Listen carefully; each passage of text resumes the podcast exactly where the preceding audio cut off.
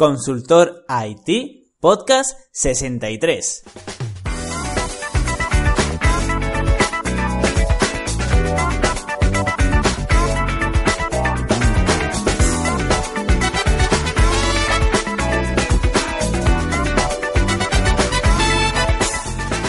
Hola a todos, bienvenidos y bienvenidos a Consultor IT, el podcast sobre consultoría y tecnología. Soy Luis Peris, emprendedor y consultor tecnológico y podéis saber más sobre mí en luisperis.com.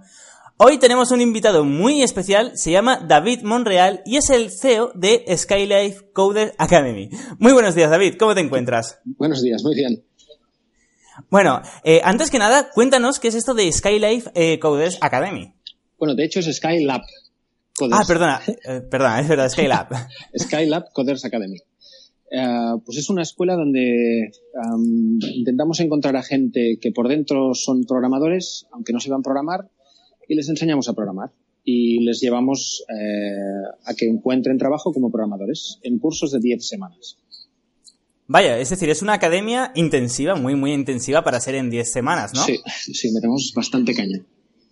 Vale, ¿y cómo surgió esta idea? Vamos a, antes de meternos más en el tema de qué lenguajes de programación usáis, cómo usáis las bases de datos, etcétera, cuéntanos, ¿cómo surgió esta idea? Pues eh, se juntaron dos, tres cosas. Una, eh, yo estuve 14 años trabajando en InfoJobs y para mí, que era de los que estábamos al principio, era muy importante el, ser conscientes de que estamos ayudando a la gente a encontrar un trabajo. Para mí es algo muy importante el, el intentar arreglar pues, la situación laboral, la, educación de este país, etcétera. Hmm. Luego, eh, un día en, una comida en Girona, eh, un amigo mío, pues estábamos ahí jijijaja y me soltó un casi de esos, eh, no hay huevos a montar una escuela para enseñar a la gente a programar. Bueno, pues del no hay huevos pasó a que al cabo de unos meses yo estaba viajando a, Miami y estuve allí unos días en una escuela que dicen que es la mejor de Florida entendiendo un poco qué es lo que hacen estos americanos que enseñan a gente a programar en muy poco tiempo. Hmm. Y, nada, pues mira, fue una cosa detrás de la otra, se, juntó el hambre con las ganas de comer y, nada, y el año pasado ya montamos la compañía. al volver de Miami lo que hice fue pues eh, hablar con gente que yo conocía de, mi etapa en InfoJobs, gente que recluta, eh, ingenieros, etcétera, para entender un poco qué es lo que se demanda en Barcelona y ver si era posible coger un curso de esos americano y adaptarlo al mercado de aquí. Hmm. Y sí, sí, pues es lo que hicimos. Eh, estuve pues hablando con un montón de gente, contratamos a profesores eh, que, nos ayudaran a montar el currículum que tuviera sentido y nada, y en, y en julio del año pasado empezamos la primera promoción y ahora ya está en marcha la tercera. Y bueno, de hecho está en marcha la cuarta, porque ya, ya casi está lleno el curso de abril y, nada, de momento todo bien. Vale, pues eh, está muy muy bien. Además has tocado un tema muy interesante. Como has estado en InfoJob, no sé si conoces el término de paro cero, que se da sobre todo en informática, en los programadores, sí. que al final, eh, vamos, que a, las consultorías, a las grandes consultorías tipo Everest, Altran, y luego a las empresas eh, también no tan grandes, pero empresas eh, medianas, pymes, tienen un problema muy grande, sobre todo en Barcelona y en Madrid, para encontrar eh, trabajadores, programadores que sepan ciertas tecnologías de, programación, por decirlo de alguna forma, ya sea PHP avanzado o JavaScript, que ahora se está dando muchísimo JavaScript. De hecho, no es, no es solo un problema Madrid-Barcelona, es un problema global. O sea, de hecho, en Estados Unidos hay, en ciudades como Mataró, de ciento y pico mil habitantes, tienen su propio bootcamp. Porque allí hay industria que no encuentra developers. O sea, no hay. En el mundo no hay y en el norte de España se, o sea, matan por frontends. En Madrid y en Barcelona no hay suficientes programadores ni programadores buenos. Es una barbaridad. Por eso a mí me encajaba mucho el, el, un curso de estos. Es decir, el, secreto está en encontrar a gente capaz y, que tenga hmm. ganas y que sean rápidos aprendiendo eh, y, y, enseñarles eso. Y entonces, claro, los, los llevas de sectores donde quizá son incapaces de encontrar un trabajo y los llevas a un sector donde es que se dan bofetadas por los programadores. Intentamos eh, sacar programadores, mm, no solo programadores, sino programadores buenos y el feedback que tenemos de las empresas que han fichado alumnos es que salen con un nivel muy alto eh, de JavaScript. Son juniors, pero salen con un nivel muy, alto y eso es lo que buscamos, hmm. de alguna forma diferenciarnos en el nivel al que llevamos a los alumnos. Porque es eso, porque es que hay tal locura de, necesidades que es una barbaridad. Eh, no sabía que en Estados Unidos también tenían ese problema, pero eh, sí que es cierto que es curioso porque yo me fui, yo viví en Canadá, eh, de hecho antes, antes de grabar, eh, cuando hablamos la primera vez, ya, te lo comenté, y yo, yo, no tenía nivel de inglés cuando me fui a Canadá. Y aún así mandé, bueno, mandé como mi currículum y contacté con tres empresas. Y dije, mira, soy programador, no tengo, no tengo inglés, por decirlo así, pero bueno, soy muy aplicado. Y de las tres empresas, que digo, a ver, yo contacté desde Barcelona, digo, ni me van a responder. Y de las tres empresas, dos me dijeron que estaban interesadas en contratarme cuando llegara a Toronto, que me querían conocer, etcétera. Y yo, vaya, sí que, sí que hay falta. Y sí que es cierto, ahora, ahora que lo has comentado, sí que estoy pensando, y sí que es cierto que es algo que ya está muy globalizado, la falta de programadores. Claro. Y también, también es algo que, eh, que, bueno, que también tienes que llevar en la sangre que te guste programar, porque yo he intentado enseñar a amigos que están en paro programar y, a veces no quieren. Claro. Por decirlo de alguna forma. Eh, luego también has, eh, has, comentado dos cosas y es que se pelean por los programadores. Es verdad. O sea, en Barcelona eh, los salarios de los programadores son muy, muy interesantes comparado con, con otros trabajos. Sí, sí. Y bueno, lo que todo el mundo se está preguntando es cómo lo podéis hacer en 10 semanas. Eh, bueno, digamos que hay como dos ingredientes principales. Uno, que es el profesorado. Eh, no, es decir, lo que hemos intentado hacer en, la escuela es coger a gente que, que, ha tirado muchos tiros, que ha programado durante muchos años y tiene un montón de recursos para explicar las cosas. Eh, saben mucho más de lo que explicamos y tienen la paciencia y los ejemplos para que si alguien no lo no entiende algo, pues paramos la clase, eh, sacamos más ejemplos de la manga hasta que lo entienden y avanzamos. Y el otro, el otro ingrediente es la selección. Nosotros tenemos un proceso de admisiones que queremos que sea bastante rígido y estricto porque necesitamos que, que dentro del aula haya 14 personas que, independientemente de si han programado o no, sean fieras es decir, gente hmm. que sea rápida aprendiendo, que tenga unas ganas locas de hacer el curso, de, programar. Y, repito, ¿eh? hay muchos que no han programado antes. Pero hmm. en la fase de admisiones les pasamos unos ejercicios para que ellos mismos descubran si se pican con esos ejercicios, si les gusta, si les motiva. Porque necesitamos eso, que cuando lleguen tengan ganas de, reventarlo. Y, y, lo bonito es eso, que luego hay 14 tíos dentro del aula o tías que, bueno, o sea, hay un ambientazo en el aula espectacular. De, de, de cuando el profe pone un ejemplo, preguntan, oye, ¿esto se podría hacer así o asá? Y, y, hay un, o sea, hay un debate dentro del aula durante todo el día y aprenden un montón. Hmm. Están reventados porque, o sea, el, curso es duro, pero si hemos hecho bien la selección, es gente que es súper capaz y salen del curso haciendo una web entera. Y es una pasada ver cómo van aprendiendo. Eh, es una, es una barbaridad. Que bueno, has dicho la prueba de selección y es algo súper interesante porque normalmente eh, las academias lo que quieren es cuanto más gente, más dinero, mejor mm. y ya está. Mm. Y hacéis pruebas de selección, bueno, para que no superen los 14 alumnos, has comentado también eh, la clase. Y los ejercicios, tengo curiosidad, ¿son ejercicios de lógica o...? No, no, eh, no, hay lógica ahí. Eh, es, sobre todo, lo que buscamos es que entiendan lo que son los fundamentos de JavaScript, cómo es una variable, tipos de variables, declararlo, recorrerlo con, con eh, iteradores, eh, aplicar funciones sencillas. Y no nos interesa tanto que, es decir, el lenguaje en sí, como la velocidad a la que consiguen entender eso, la fluidez con la que si yo les pido que hagan un for, eh, lo hacen, ¿vale? Hmm. Porque lo que más me interesa es, es detectar a la gente que es rápida aprendiendo. Porque si a, esa rapidez luego le sumas eh, el interés, a esa madera de programador aunque no programe y tal, luego, luego está casi hecho. Hmm. Luego también hay otro tema que es súper interesante mirando la página web y bueno, ya también hablando contigo, eh, que me has comentado que sobre todo es JavaScript, cliente y servidor. Además, en, en, este podcast eh, yo he hablado un montón, tengo un, un montón de podcasts eh, hablando de JavaScript porque es algo que me encanta y además creo que es el futuro. Ahora comentaré un poquito. ¿Nos puedes comentar algo sobre, sobre las clases que dais en JavaScript, cliente, servidor, bases de datos? Sí, mira, yo empecé Telecos hace, bueno, finales de los 90 y no, no nos hicimos muy amigos. Yo no terminé Telecos. yo no soy técnico, no sé programar y lo que hago es intentar poner eh, pragmatismo a las cosas que pasan en la escuela. Entonces, cuando estuve en Estados Unidos, el bootcamp que visité eh, enseñaban Ruby en el backend. Ruby con hmm. Rails. Y bueno, pues, pues fantástico. Luego llego a Barcelona y veo que Ruby, Ruby on Rails se utiliza, pero muy poco, y especialmente en startups y en proyectos pequeños, etcétera. Y lo que vi es que España es un país de Java y de PHP. Muy bien. Hmm hablé con ingenieros y les, les, estuve preguntando, oye, pues tiene sentido o no eh, enseñar un lenguaje o el otro. Y el lenguaje que era común, que todo el mundo me decía que tenía mucho sentido dentro de un bootcamp, y hay algunos bootcamps en Estados Unidos, creo que aún no son la mayoría, pero casi, enseñan JavaScript en frontend y en backend. Hmm. La gracia de hacerlo así es que con el mismo JavaScript que enseñamos en el frontend, eh, por detrás podemos levantar un servidor y incrustar cosas en una base de datos MongoDB. Con lo cual, hmm. lo que hacemos es no perder tiempo en, un, en un segundo lenguaje de programación, sino afinar mucho uno. Y necesitamos que los alumnos, cuando vayan a las entrevistas, brillen con JavaScript. Entonces, eh, educativamente, creo que JavaScript es un lenguaje que tiene mucho sentido para poder pasar en 10 semanas por frontend, backend, etcétera, y sentar eh, fundamentos de eso, de, servidores, de bases de datos, y, hay mil discusiones, ¿eh? De, que si este lenguaje es mejor y tal.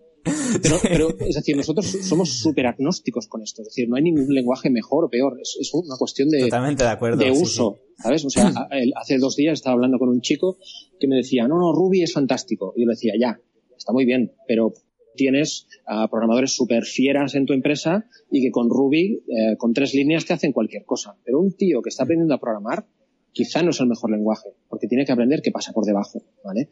Y nosotros queremos hacer programadores con carreras largas. No quiero un tío que encuentre un trabajo de Ruby y punto. Sino hmm. quiero un programador que sepa aprender, que cuando cambie las tecnologías sea capaz de adaptarse, de cuando hmm. cambie las versiones sepa leer el mercado. O sea, yo quiero hacer gente que curre durante mucho tiempo. Hmm. De hecho, eh, bueno, como te he comentado, en este podcast hemos hablado varias veces de JavaScript porque aunque yo me gano la vida, por decirlo de alguna forma, más con PHP, eh, JavaScript es como un hobby que me encanta. Es que lo disfruto muchísimo JavaScript. Porque, eh, bueno, de hecho, yo soy muy, muy relacionado con el mundo en Mozilla, de, bueno, de los creadores de Firefox, casi desde que nací, porque antes había un navegador que era el Netscape y empecé a programar con nueve años con el Netscape Composer que desapareció y, y se fundó Mozilla bueno, el creador de JavaScript eh, fue un cofundador de Mozilla y cogió el código de Netscape. Y yo he estado siempre muy, desde los ocho añicos, eh, con Mozilla, he ido a Hack Days, eh, a Madrid, vamos, me lo paso pipa con JavaScript, es súper divertido. Y además JavaScript la gente piensa que es solo para el cliente, que es solo para el navegador, y, es un error. De hecho, yo he programado eh, para Firefox OS, para móviles, he programado con JavaScript, para televisiones, la Firefox OS de Panasonic, que está ahora mismo en MediaMark y está en el corte inglés. También puedes eh, programar en JavaScript, bueno, de hecho solo se puede programar en JavaScript. También eh, las aplicaciones para Windows 8 y Windows 10 de forma nativa existe el WinJS de Microsoft para programarlas también en JavaScript. Y de hecho ahora que quieren sacar el Windows 10 Cloud, que se ve que solo eh, vas a poder ejecutar esas aplicaciones, el JavaScript va a ir subiendo. y, por último... Y perdona, con ah. JavaScript también puedes hacer con Ionic, puedes hacer aplicaciones no nativas en móvil, en, Android, hmm. en iOS, puedes hacer con aplicaciones desktop, o sea, JavaScript, sí, sí, sí, sí. hay un universo brutal. De hecho, hace unas semanas hablamos justamente de Apache Córdoba, que te permite hacer aplicaciones eh, no nativas en todos los móviles, en todas las marcas de los móviles y también en escritorios. Y bueno, y también eh, lo que más me sorprendió con JavaScript, que nunca pensé que lo iba a utilizar para esto, es para Unity 3D. No sé si lo conoces. Es un motor de, bueno, es un motor para hacer videojuegos. Y estuve programando, creé nada, en, una tarde y una noche creé un videojuego eh, para las gafas Oculus Rift y lo programé en JavaScript. y dije, vaya tela, porque tenía soporte para C y para JavaScript. Y yo, vaya tela. O sea, JavaScript eh, es más que, es más que el cliente. También para mí es el lenguaje del futuro porque al no ser de Java ni al ser, no, al no ser de Oracle, al no ser de Apple eh, y al ser libre, creo que es el lenguaje eh, que bueno, que se va, que lo van a intentar unificar todo. ¿Me escuchas, David? ¿David? Sí, ahora te oigo. Eh, vale, que, creía que te había perdido un... Pero bueno. por último, quería hablar sobre el consejo rector, que es súper interesante que he visto en la página web. ¿Nos puedes comentar algo? Sí.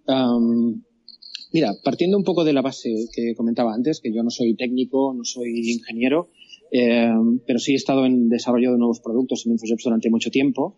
Eh, yo necesito estar muy seguro de que lo que vamos a hacer realmente hace lo que decimos que hace.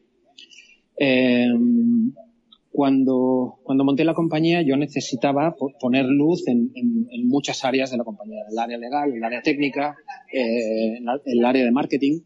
Y lo que busco con, con, esta gente, con este consejo rector, es que em, me estiren desde fuera. Es decir, que, que cuando. Es decir, que, que, me aprieten. Es decir, hmm.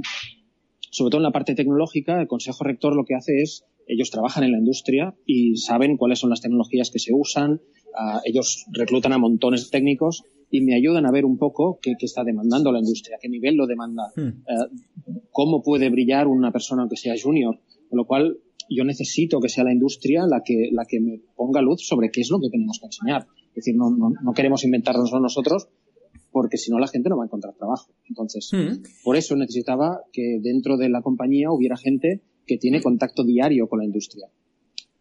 Pero es que además, eh, bueno, he visto los nombres y, y, es que son personas conocidas. Hay, hay gente, a ver, no, estoy hablando de Bill Gates, lógicamente, pero hay gente que, eh, que muchos son CEOs. Son CEOs de empresas que están funcionando, que las han lanzado.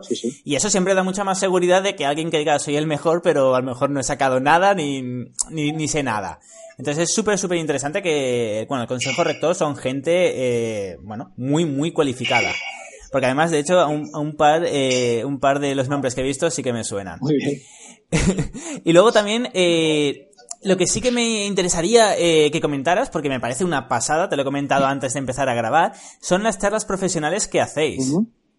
Si puedes comentarnos algo sobre estas charlas. Sí, mira, um, volviendo también a lo que te decía el profesor, um, donde, donde estamos realmente invirtiendo más, más parte del, del budget de Skylab es en, el tema del profesorado. Um, creemos que alguien que sea experto en una tecnología no tiene por qué ser bueno enseñando. Eso pasa mucho en la, en la educación clásica, donde hay un experto que quizás es un patata explicando las cosas. Eh, yo lo que quiero es que la gente que venga sean súper expertos y maestros, pero en el sentido más elevado de la palabra. ¿vale?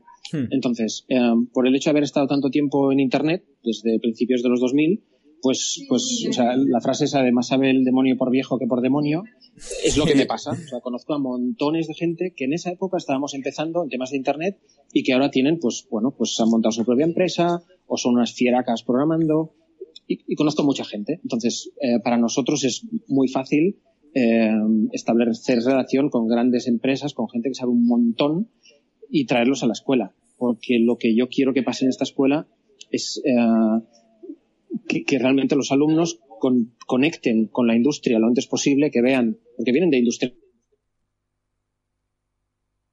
hay que tener miedo, es gente que está hmm. abierta a enseñar cosas, que vienen aquí a la escuela, están con 14 chavales, ¿sabes? O 14 personas que quieren entrar al sector y sin problema les explican cosas, les explican las cosas que hacen, porque necesito que entiendan cómo es este sector. Entonces, ayer, hmm. por ejemplo, vino Wallapop, con, con, vino Jeff, que es el responsable del, del meetup de Firebase de Google. Y hmm. pues estuvo aquí, hizo un workshop, uh, les explicó un poco, justo ahora estamos terminando la parte de frontend, y encaja muy bien una charla de Firebase, porque es con tres clics levantas un backend, y, y bueno, Wallapop uh, lo ha utilizado internamente para algunos proyectos, y o sea, es la mejor persona que te puede explicar Firebase ahora mismo en Barcelona. Sí, sí, sí, totalmente de acuerdo.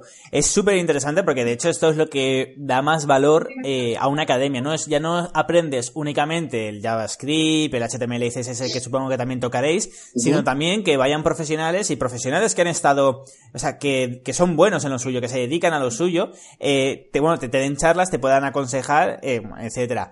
De hecho, eh, se diferencian mucho todos estos nombres y estoy seguro que en la escuela como lo habéis montado, no será nada parecido a un FP en el sentido de que en el, en el algo muy simple que nuestros oyentes nos van a entender enseguida.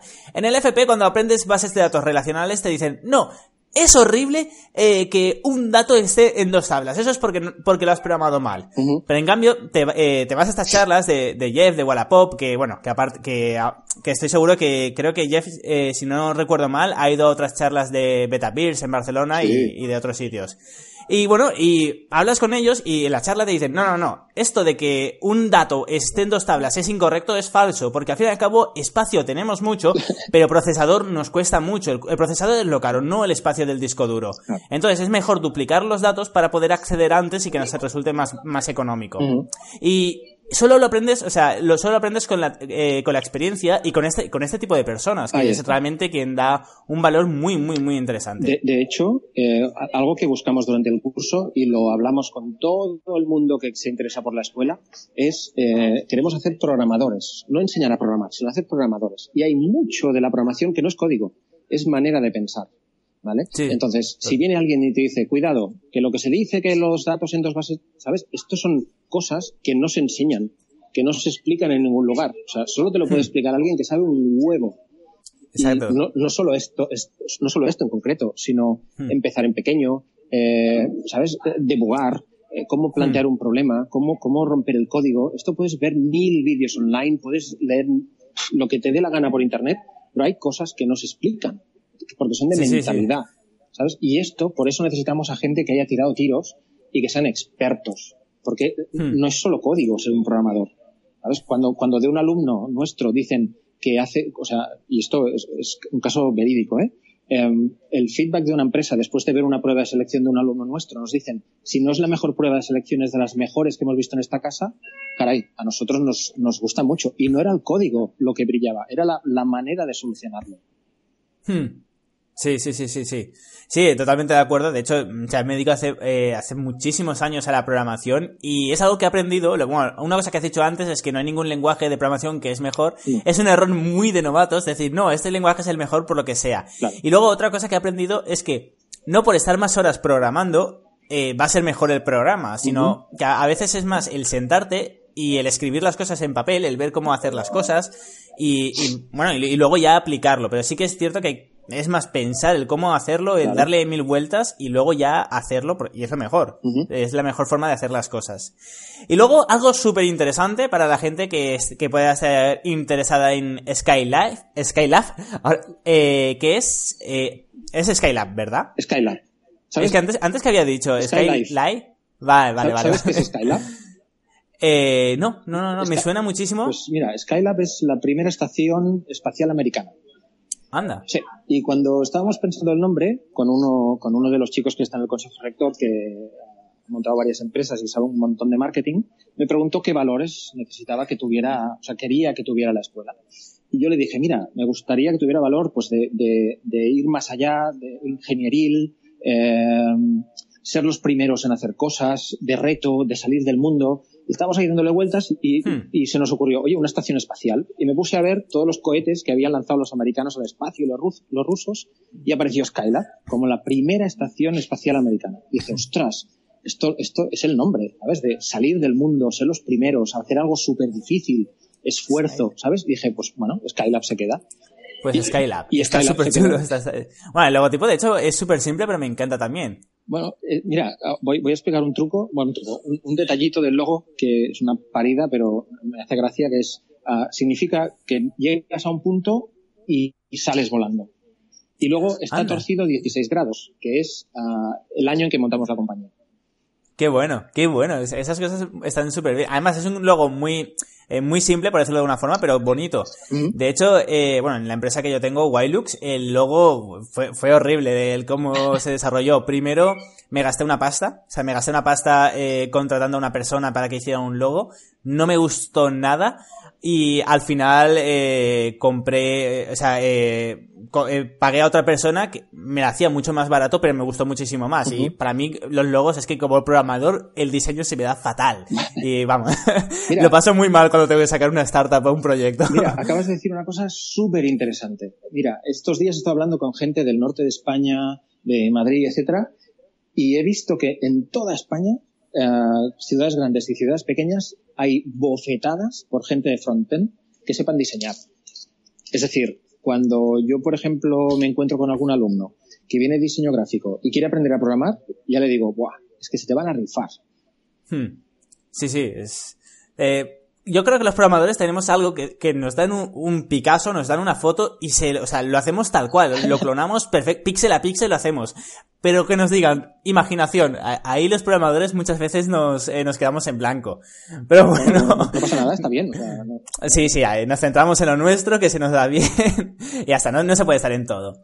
Y bueno, también muy, algo muy interesante que sí que me gustaría comentar son las salidas profesionales mm. eh, que tienen vuestros alumnos. Porque el, encontrar trabajo es uno, y que lo encontrarán muy rápido. Pero aparte eh, pueden tener otras como montar una startup o... ¿qué, nos puedes comentar en cuanto a salidas profesionales? Mira, de los alumnos que han entrado a la escuela, eh, ninguno ha montado una startup. Vale. Pero, pero supongo que es eh, casual. ¿Vale? Eh, no, no, no, es decir, nosotros, eh, yo como he estado en temas de innovación y emprendeduría y tal, y nuevos proyectos, eh, doy, doy, charlas durante el curso, sobre todo orientadas a, lo que decía antes, a hacer el código. chuta portería primero, valida las cosas, mira que funcionan y luego continúa. Hmm. Em, pero ninguno ha querido montar algo. Lo hmm. que sí es que han terminado, pues, Normalmente, mira, de la primera promoción fue el récord, en 30 días estaban todos programando. También porque salieron en septiembre, eh, el mercado en septiembre remonta después del verano y en 30 días estaban todos trabajando. Em, hmm. Pero em, lo, más bonito es que, eh, por ejemplo, hay un chico que vino de bachillerato que no quería estudiar FP en la universidad y vinieron sus padres acojonados diciendo, ¿dónde se mete mi hijo? Y, pues mira, este chico el lunes de la semana pasada encontró trabajo como programador de Angular. Con lo cual, o sea, para, para mí, que yo quería, o sea, quiero cambiar el modelo educativo, ostras, para mí es, un exitazo ver que hemos podido llevar a un tío listo en 10 semanas a una posición que hubiera tardado cuatro años en llegar. Sí, bueno, y aún con cuatro años, eh, yo he tenido gente a mi cargo con doble titulación de ingenieros y no. Y eh, es diferente, o sea, eh, los estudios reglados te enseñan la base de la base quizá, pero no, no, ni de broma, es decir, es que ni de broma una persona que tenga FP superior, por ejemplo, eh, de lo que sea, de informática o desarrollo de aplicaciones web, eh, por ejemplo, ni de broma va a, va a salir programando tan bien como con vosotros. Más que nada porque yo también en parte eh, tengo mi empresa Wilux, pero aparte me dedico a la formación, es algo que además lo disfruto y me gusta mucho, me hace bastante feliz enseñar a otras personas. Yo me centro más, no, no en JavaScript, sino en PHP y eh, sí que me he dado cuenta de, que la gente que termina un FP es triste, pero son los juniors de los juniors casi. Es decir, no saben nada, no han hecho ningún proyecto, no han hecho casi, casi nada. El, problema de la, de la universidad o del FP es que son, o sea, tardan mucho en reaccionar a lo, que hace el mercado. Entonces, eh, o sea, yo, yo, yo no, no, o sea, aunque alguna vez nos han querido comparar con la universidad, yo, yo creo que es casi un insulto para la universidad. O sea, yo soy un curso de 10 semanas. Hmm. Y creo que una, una, ingeniería de cuatro años te enseña muchísimas más cosas, pero el problema es que en, eh, en el mundo la, la, lo que es la programación web ha crecido tanto que la universidad no ha seguido el ritmo. Para que te hagas una idea, JavaScript creo que es una optativa de tercero o cuarto de ingeniería. Hmm. Para que, lo, para que veas. Y es optativa, con lo cual no, cuando sales de ingeniería informática no tienes por qué uh, ir orientado a programación web. Pero si quieres, no sales preparado de lo que es la universidad. ¿Vale? Mm. Entonces, nosotros vamos a eso, solo a eso. Yo es que tengo una peor imagen que tú todavía. Eh, por, algo muy simple. Yo, bueno, yo quería más, o menos, bueno, más que yo, mis padres, eh, cuando yo era más joven, me decían, con 18, 19 años, no, tienes que, tienes que hacer un FP. Pero no existía, por ejemplo, un FP de desarrollo de aplicaciones web. No existía todavía en España. Entonces, bueno, entonces yo ahí ya estaba vendido. Ahora sí que existe, y pero es súper flojo. Entonces, claro, eh, si no existe una, eh, unos estudios que te enseñen lo que a ti te gusta al nivel que a ti te gusta, y además, porque, claro, una ingeniería es, eh, te enseñan muchas cosas, pero de programación a lo mejor ves poco, por decirlo de alguna forma. es decir, aprendes muchas cosas, pero... Creo que sí, también. Sí, bueno, también eh, creo que eso está cambiando ahora, la verdad. Eh, he hablado con gente, con eh, ingenieros de hace que terminaron hace cinco años y los que están haciendo ahora, y creo que ahora sí que estaban tocando a lo mejor un poco más de JavaScript. Pero eh, yo a mí la sensación que, que, me da es que los ingenieros cuando terminan eh, cuando terminan la carrera eh, de programación tienen que aprender muchísimo más. tienen porque también para mí la programación es practicar. Es coger un proyecto de, oye, voy a hacer este proyecto porque me gusta, porque lo voy a hacer, y así es como aprendes realmente, no, no yendo a clase aprobando y ya está. De, hecho, en, la escuela intentamos que hagan dos proyectos. Uno de frontend en equipos, y además durante esa semana de trabajo en equipo les enseñamos metodologías de, de trabajo en equipo. Y luego las tres últimas semanas hacen ellos solos, o sea, cada uno por su cuenta, un proyecto de full stack, donde lo toca todo con lo cual, cuando salen al mercado, ya salen con dos proyectos que pueden enseñar. Y luego, cuando salen de la escuela, lo continúan tuneando, mejorando y tal, pero salen con dos proyectos y, lo han tenido que hacer ellos solos, con, el, con el mentoraje de los profesores, estando con ellos. pero para nosotros es súper importante que aprendan desde la práctica. Intentamos emular lo máximo posible a lo que es el trabajo del día a día en una empresa. O sea, tienes que picar código y ponemos un objetivo, este es el proyecto que tienes que hacer, o sea, lo deciden ellos, pero les hmm. orientamos a que lo consigan, porque tienen que ensamblar todas esas tecnologías, no solo saberlas, es hacer que funcionen. De, de, hecho, no hay mejor carta de presentación cuando vas a, una empresa que el haber desarrollado tú un proyecto, uno o varios proyectos, por decirlo. Y también la actitud. Yo creo que la actitud es muy, es muy, muy importante. Eh, una, una persona que a lo mejor se apunta a Skylab, eh, bueno, tiene una actitud muy, muy, muy proactiva. Esto yo cuando estuve, por ejemplo, yo estuve trabajando en Altran y ahí sí que me di cuenta de que mm, a mí además me lo dijeron muy claro, de, mira, no sabemos eh, cómo programas y no te vamos a hacer ninguna prueba. A nosotros lo que nos interesa es que has montado un montón de proyectos y eres súper activo. Claro. Y me lo dijeron tal cual, y yo, pues vale. de hecho, e-, esto es lo que intentamos ver en la gente antes de que entre. O sea, alguien que le tengo que estirar las palabras por teléfono, que no tiene claro que quiere hacer esto, que no se lo cree, que no tiene confianza en él, que no veo que tiene fuego dentro, eh, seguramente no va a pasar las pruebas de selección. Porque realmente hmm. lo que decíamos antes es que ser programador es más que hacer código.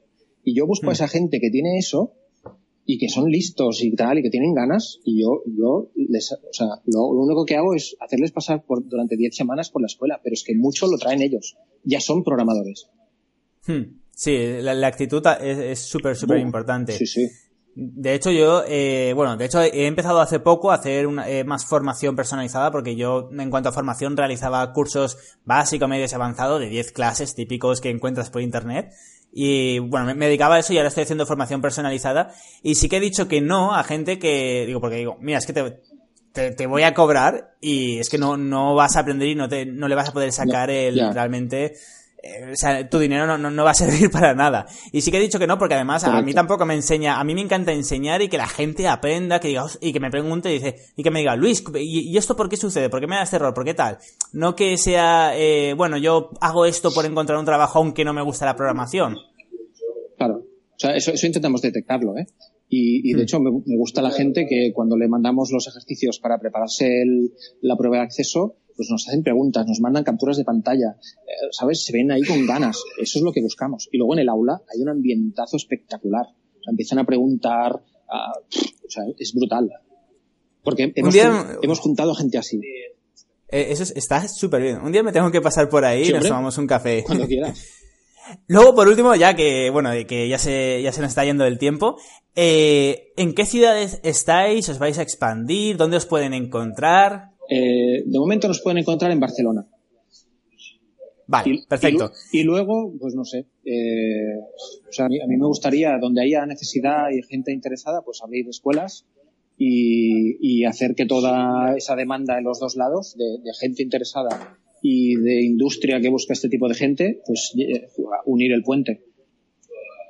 Perfecto, está, no, sí, sí, de hecho, además es un modelo que está funcionando muy bien porque es una necesidad que hay en el mercado y además lo estáis haciendo muy bien.